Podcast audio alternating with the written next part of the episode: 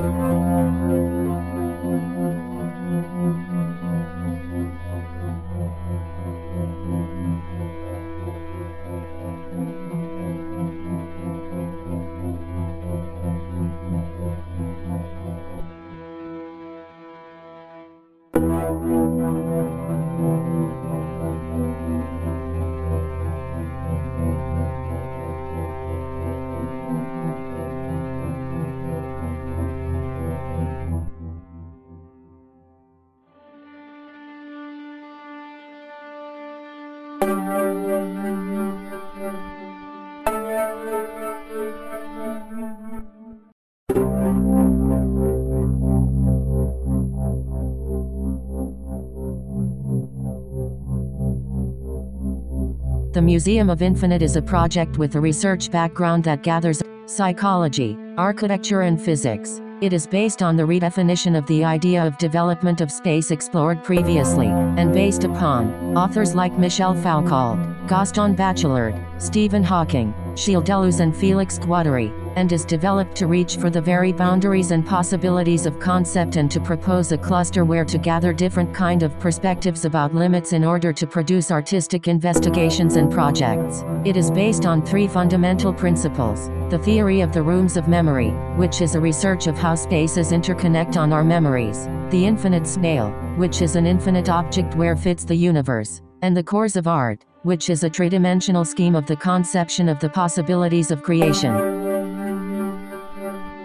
Thank you.